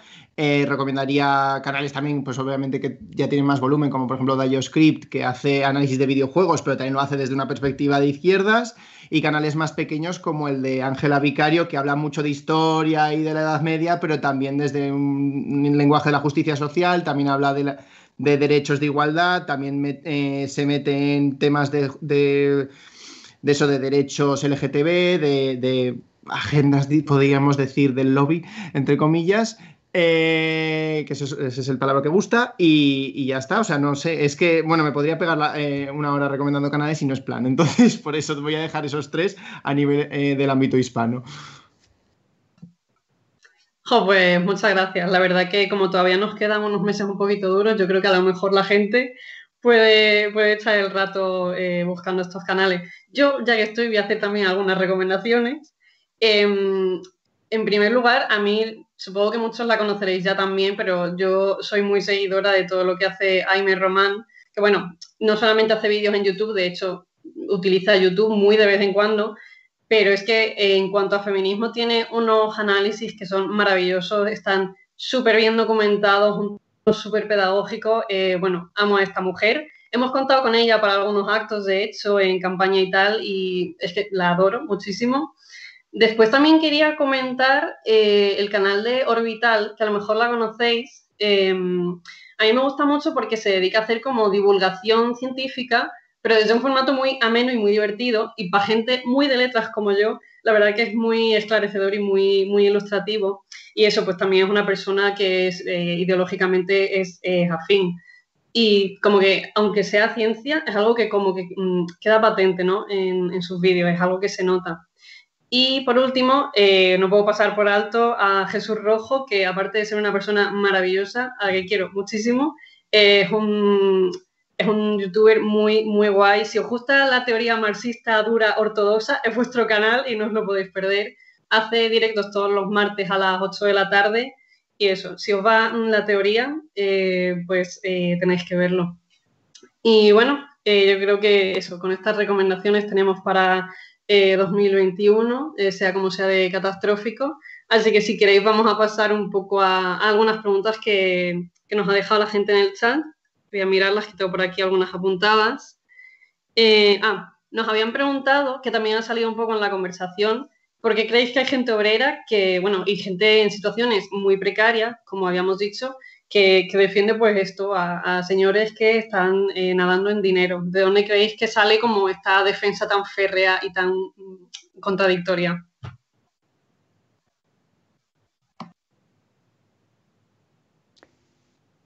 A ver, ¿quién va? No, yo, iba a contar una cosa muy, muy, muy cortita. Em, una vez yendo a una reunión en Lavapiés, sobre las 10 menos algo de la mañana, eh, pasaba, pues están abriendo todas las tiendas del barrio. Bueno, cuando el mundo tenía tiendas abiertas y no estábamos todos con la pandemia, ¿no? Y eh, sabéis que es un barrio con mucha emigración y demás. Entonces, había un señor em, que, parecía de aquí, no sé, eh, con un trabajador que estaban los dos abriendo una de las tiendas. Y entonces le decía el, que parecía de aquí al que parecía venir de fuera. Eh, pero tú, tú, vamos a ver, ¿a ti quién te da trabajo? Los empresarios. ¿Y los empresarios a quién votan? A la derecha. Pues ya está, tú tienes que votar a la derecha. Y le parecía, y le parecía un proceso mental completamente eh, lógico y normal. O sea, eh, la, riqueza, lo que hoy se ha pasado Ayuso aquí diciéndonos todo el rato, ¿no? que nosotros no tenemos ni puñetera idea de lo que es crear puestos de trabajo, como si ella supiera eh, lo que es eso, ¿no? Eh, pero que realmente ha llegado a aprender, ha llegado a aprender muchísimo, muchísimo, muchísimo, muchísimo. Y en los últimos 30 eh, años, 40 años de reflote del neoliberalismo, yo creo que se ha convertido eh, de alguna manera en gente no politizada, que desafortunadamente hay muchísima y no nos es sencillo llegar a ella, pues porque además en nuestro país pues hay como muchísimos medios de izquierdas, ¿no? Y una cosa loca. Claro, eh, pues se ha convertido en una forma de pensar que es de lo más normal para muchísima gente. Entonces, yo creo que eh, esto de cómo un obrero de derechas yo creo que hay que ser muy respetuoso con eso y analizar muy bien el por qué, porque si no, lo que vamos a hacer es eh, conseguir que encima sean cada vez más, eh, si, verdaderamente eh, los tratamos como si fueran pues, una aberración, ¿no? Porque hay que entender cuál es el contexto, cuál es la situación, cómo ha ganado esa forma de pensamiento y a, través de muchísimo dinero, eh, muchísimos centros de investigación, de formación, eh, de, opinión, ¿no? a lo largo y ancho de todo el mundo. Entonces, el triunfo neoliberal es algo para tener muy en cuenta y no podemos culpabilizar a, lo que yo llamaría en este caso la víctima, porque si no, nos va a costar mucho más revertir la situación. Sí, yo solo quería añadir, porque lo de Sol me ha parecido brillante, eh, sí quería añadir que en el caso de, ya si nos ponemos específicos con lo de los youtubers, yo creo que es parte de lo de las relaciones parasociales esto de que se creen que son sus amigos y también esta fantasía que se nos ha vendido de que este un día podría ser tú, digamos, ¿no? De que un día, esto no es una cosa de que ha tenido suerte, entonces la idea neoliberal de, de que eso, de básicamente la América, tierra de los sueños, tú puedes conseguirlo, pero llevado aquí y que la creación de puestos de trabajo yo creo que la gente debería saber más eh, porque el, mito del trickle down economics este de lo que he hablado antes Sol eh, sigue muy patente. Sigue muy patente de que el que se compra un yate pues eso da dinero al que al diseñador del yate y, el, y eso lleva, revertirá en algún momento en ti que estás en, en la tienda de lavapiés o lo que sea. Entonces eh, yo creo que eso es un diciéndolo como lo ha dicho Sol eso que hay que empatizar con esa posición y ayudar eh, a, revertir eh, todo el peso que ha tenido este discurso neoliberal sin antagonizar, digamos.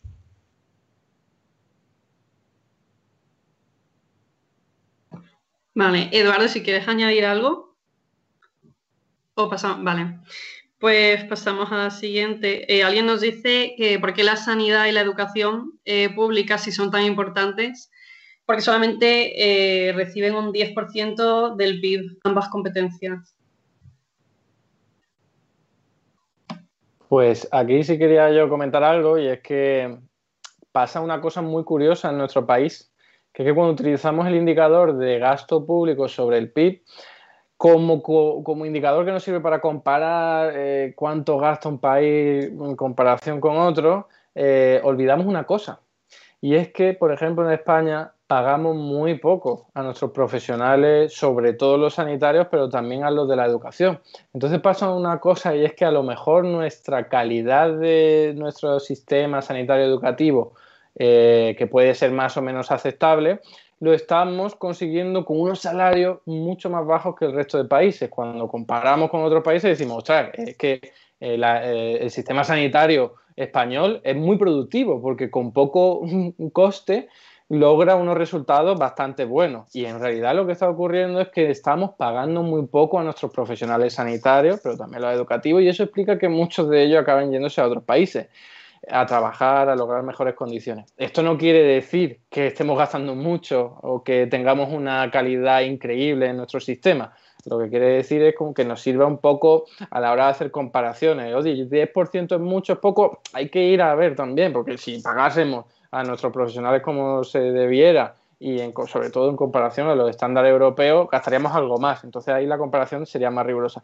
Pero ¿por qué gastamos poco? Que esa es la clave de la pregunta. Pues gastamos poco porque hemos tenido muchos años de gobiernos del PSOE y del PP que han absorbido absolutamente los planteamientos neoliberales que además se han rendido frente a las exigencias neoliberales provenientes de la Unión Europea, que recorta el déficit público, recorta la deuda pública por encima de todo. O sea, si, no si tienes que devolver la deuda, da igual que le, tengas que pagar a tus profesionales, que eso está incluido en el artículo 135 de nuestra Constitución española, después de esa traición por parte del gobierno de Zapatero, pero con la ayuda del Partido Popular en el año 2011, entonces nos encontramos en una situación en la que, a pesar de que íbamos creciendo y desarrollando nuestro sistema sanitario educativo en los años 70, 80, a partir del triunfo del neoliberalismo y de estos gobiernos a los que me estaba refiriendo, todo ha ido a peor en términos generales. Y eso es lo que explica, al fin y al cabo, que tengamos unos niveles tan bajos, ¿no? A pesar de, de, esa, de ese matiz que comentaba al principio. Y termino con lo siguiente. Aquí está también la derrota o, la decadencia de Occidente frente a, Oriente, porque vemos como, por ejemplo, China, que, se está convirtiendo en la superpotencia económica por antonomasia, eh, está dedicando unos, unas cantidades ingentes de dinero a educación y a, sanidad quizás no tanto, pero sobre todo a educación. Y vemos cómo en nuestros países estamos precisamente haciendo lo contrario, una especie de también de creernos muy chulos, de ya hemos invertido suficiente en educación, ¿no? Y otros países que los chinos ahora están enviando a sus estudiantes a universidades occidentales, dentro de muy poquito tiempo dejarán de hacerlo, porque allí tienen ya unos niveles de inversión en educación mucho más potentes que el nuestro. Y en parte, como digo, eso va a ser uno de los elementos que expliquen esa decadencia que es por culpa del neoliberalismo, la que aquí se ha dicho y la gente se lo ha creído, que hay que gastar poco desde lo público, cuando eso precisamente lo que hace es deteriorar nuestras economías, nuestra sociedad y nuestro sistema educativo y sanitario. Pues muchas gracias a, las tres. Creo que tenemos que despedirnos de Sol porque lleva todo el día en la asamblea y creo que la echan, ¿no? Está silenciada, no te escuchamos. Ahora. Bueno, puede ser que duerma aquí. porque esto cierran y es como un poco, sí, me acaban de decir que como se ha adelantado el toque de queda en Madrid, ya nadie sabe a qué hora eh, pues eh, tengo que desalojar el despacho o quedarme a dormir y, esperar que no haya fantasmas neoliberales aquí. En fin, eh, así que un placer, pero sí, me tengo que despedir. No pasa nada, muchas gracias por todo y de verdad que muchas gracias por sacar un rato y lo sentimos por haberte tenido encerrada en la asamblea hasta ahora. Lo, importante es que pueda salir ahora. Claro, te deseamos suerte y de verdad que muchas gracias por haber echado el rato aquí. A vosotros. Chao. Y bueno, os hago un par de preguntitas más que nos han dejado y, vamos cerrando, que a la gente le gusta cenar.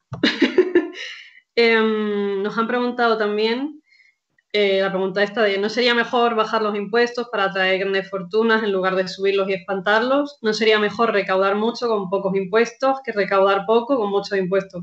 Ya explicaba también Sol antes que la riqueza, pues eso, nos permea por osmosis, pero sí se puede desarrollar un poco la idea.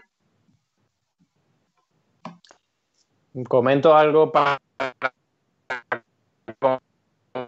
lo la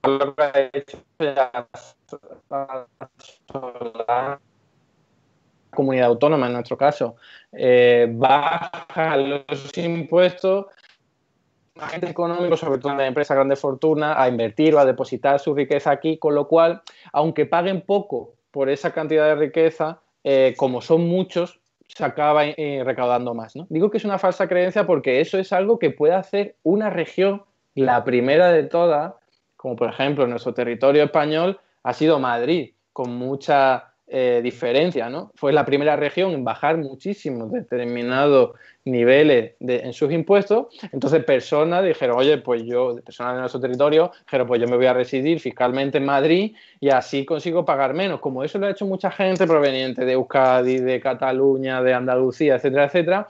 Ahora en Madrid es verdad que hay muchos ricos y, y, y grandes empresas empadronadas pagan poquito de impuestos, pero como son tantos, se acaba recaudando mucho. Y eso da la falsa sensación de que cualquier región lo puede hacer, pero en realidad no hace falta saber de economía para darse cuenta de que eso no lo pueden hacer todas las regiones. Si, todas las si ahora Andalucía lo hiciera, pues los de Madrid, los que están ya residiendo en Madrid, no se van a venir a Andalucía.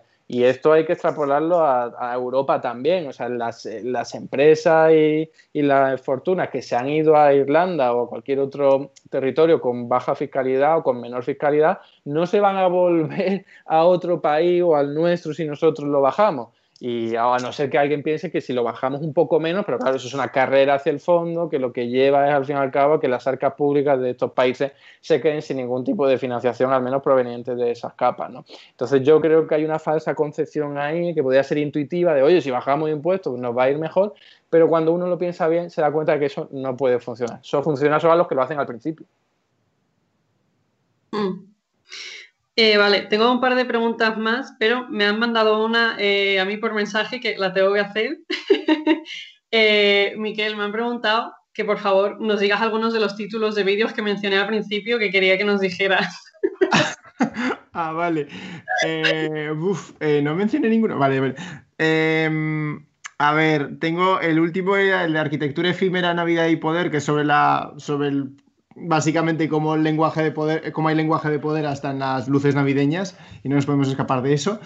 Eh, luego tengo el de, el de, la historia de España, como realmente nunca te lo habían contado, que ese es mi vídeo más largo porque no tengo capacidad de síntesis es una hora.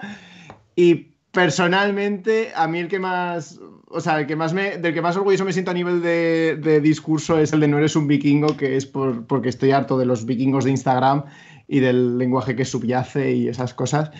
Y no sé, alguno más tendré, pues que tengo muchos, entonces no, no quiero ponerme aquí a, decir títulos. Bueno, no hace falta tampoco que, que, digas todo tu canal. Iros a YouTube, gente del Exacto, si es que está en una lista ya. claro.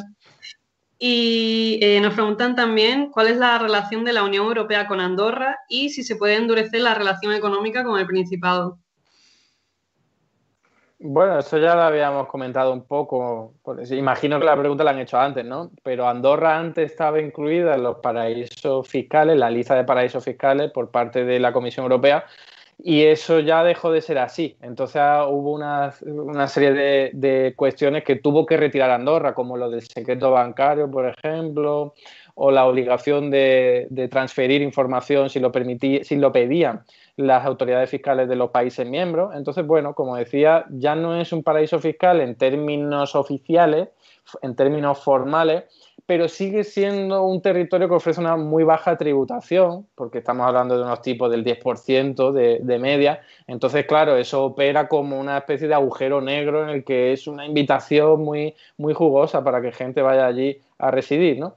Y bueno, pues como decíamos también, yo creo que eso con voluntad política desde la Unión Europea se podría decir perfectamente, oye, Andorra tienes que tener una serie de tributación que sea equiparable, no demasiado exagerada, porque es evidente que eso no es por una cuestión para que Andorra vaya mejor, es una cuestión para atraer y robar contribuyentes de otros estados, ¿no? Entonces esa sería una de las soluciones que, señalo más allá de las otras que ya habíamos comentado. Hmm. Vale, y si queréis lanzo una última pregunta ya nos han dicho si, si posible aplicar el sistema que aplica Amazon, eh, que le aplica a Amazon, eh, es decir, que todo el dinero que ganen los suscriptores o donaciones em, en España lo tributen aquí. O sea, sí, es lo que ha dicho antes Eduardo y, yo creo que sería la forma óptima de ir porque también es verdad y no nos fijamos que, eh, ya no digo el Rubius, pero en general los los que creamos contenido en España, realmente nuestra audiencia, un gran número es española, pero no es siquiera la mayoría. La mayoría viene de países latinoamericanos a nivel de, a nivel de grupo, ¿no? Entonces, también, si nos ponemos técnicos, estamos robando impuestos ahí, aunque es verdad que ahí ya no es algo que podamos intervenir nosotros. Em, Google, Google en yo los pagos que recibe Google y Google en la Unión Europea, Google está en Irlanda porque paga menos impuestos ahí también. Entonces, eh, creo que una reforma en la que, en la que fuese posible que se, tributase por el... Porque al final, al final el, dinero que te aporta el suscriptor o, o, la persona que te está viendo es de un anuncio que está viendo que es un anuncio que le va a él. Entonces es consumo en su país y me parece que un cambio que al final tampoco repercutiría al youtuber en cuestión, eh, pero sí que beneficiaría a la larga a, un, dinero y a, una riqueza que se está creando en otros países y que está viniendo a España, en este caso, o Andorra, dependiendo del youtuber, eh, pero de una forma que, son procedimientos muy nuevos y que no están reglamentados. Entonces yo estoy totalmente de acuerdo con lo que con esa ese sistema que seguramente será muy difícil de llevar a la práctica o que sea complicado o lo que sea, pero que, que ha sugerido antes Eduardo, vaya.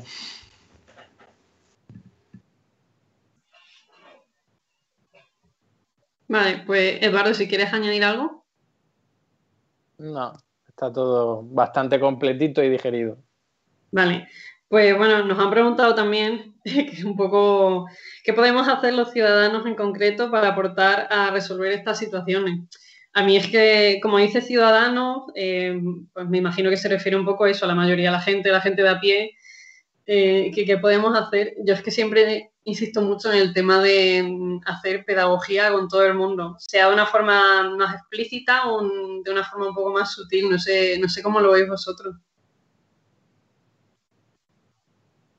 Pues igual, si es que estás haciendo una pregunta retórica, ¿no? Pero evidentemente ya lo comentamos al principio, que y para eso se hace esta, este evento, ¿no? Para concienciar, informarnos bien de, lo de la importancia de, contribuir, de pagar impuestos, de lo importante que es para la desigualdad. Y entonces, claro, concienciando a la gente es, un, un, grano de arena, es algo muy pequeñito, pero cuando suma mucho grano de arena, mucha gente convencida y concienciada, pues evidentemente las cosas empiezan a cambiar. Yo creo que esa es lo único que se puede hacer, entenderme cuando digo lo único, desde un punto de vista individual Luego, evidentemente, organizándose para lograr que esto llegue a mucha más gente, para formar partidos políticos, para ejercer una asociación y ejercer lobby, ¿no? Pues se puede lograr mucho más. Pero yo creo que desde un punto de vista individual, lo, importante es contarle al amigo, oye, pues sacar el tema, eh, ya sea en una barra de bar o en una reunión de amigos, para que eso poco a poco vaya calando y vaya llegando más gente.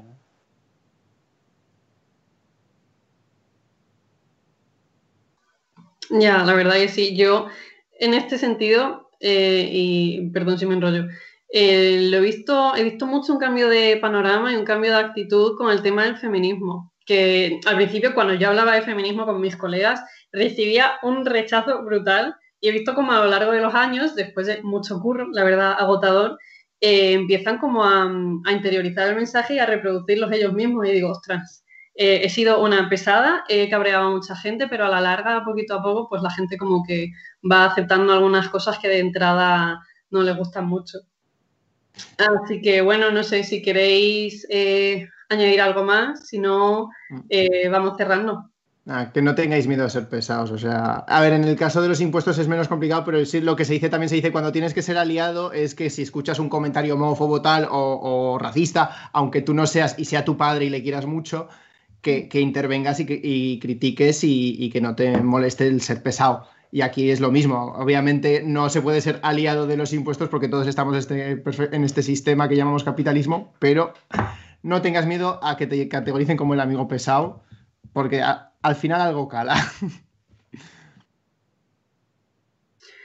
Pues sí, la, verdad es sí. Eh, pues nada, si os parece eso, vamos cerrando. Em, tengo que decirlo de nuevo, o como ya he dicho, me regañan. Si os gustan este tipo de vídeos, si os gustan este tipo de actos, darle like a los vídeos para ayudarnos y suscribiros al canal. Como no sabemos cómo va a ser 2021, pues igual seguimos por aquí teniendo que hacer algunas cositas online, aunque nos gustaría que fueran presenciales. Eh, pero bueno, también forma un poco parte de esto, del proceso de pedagogía del que hemos estado hablando. Y también, como decíamos, si la derecha tiene presencia en redes sociales, tendremos que tenerla también desde la izquierda. Así que eso, seguramente pues eso, seguiremos haciendo cositas por aquí. Así que una vez más, daros las gracias a, mm, las ponentes. Sol, bueno, eh, se las trasladaremos ahora por mensaje. Eh, y bueno, a vosotros dos por echar estas dos horitas casi aquí eh, al resto de la gente que nos estáis viendo, pues daros también las gracias por eh, estar una vez más con nosotras. Esperamos que os haya gustado el acto, eh, que os haya interesado, que hayáis aprendido. Yo la verdad que siempre que hacemos este tipo de cosas aprendo muchísimo. Así que nada, cuidarse, vacunarse, tributar en España. Y nada, un, un abrazo con dos metros de distancia a todo el mundo. Muchas gracias a vosotros. Muchas gracias.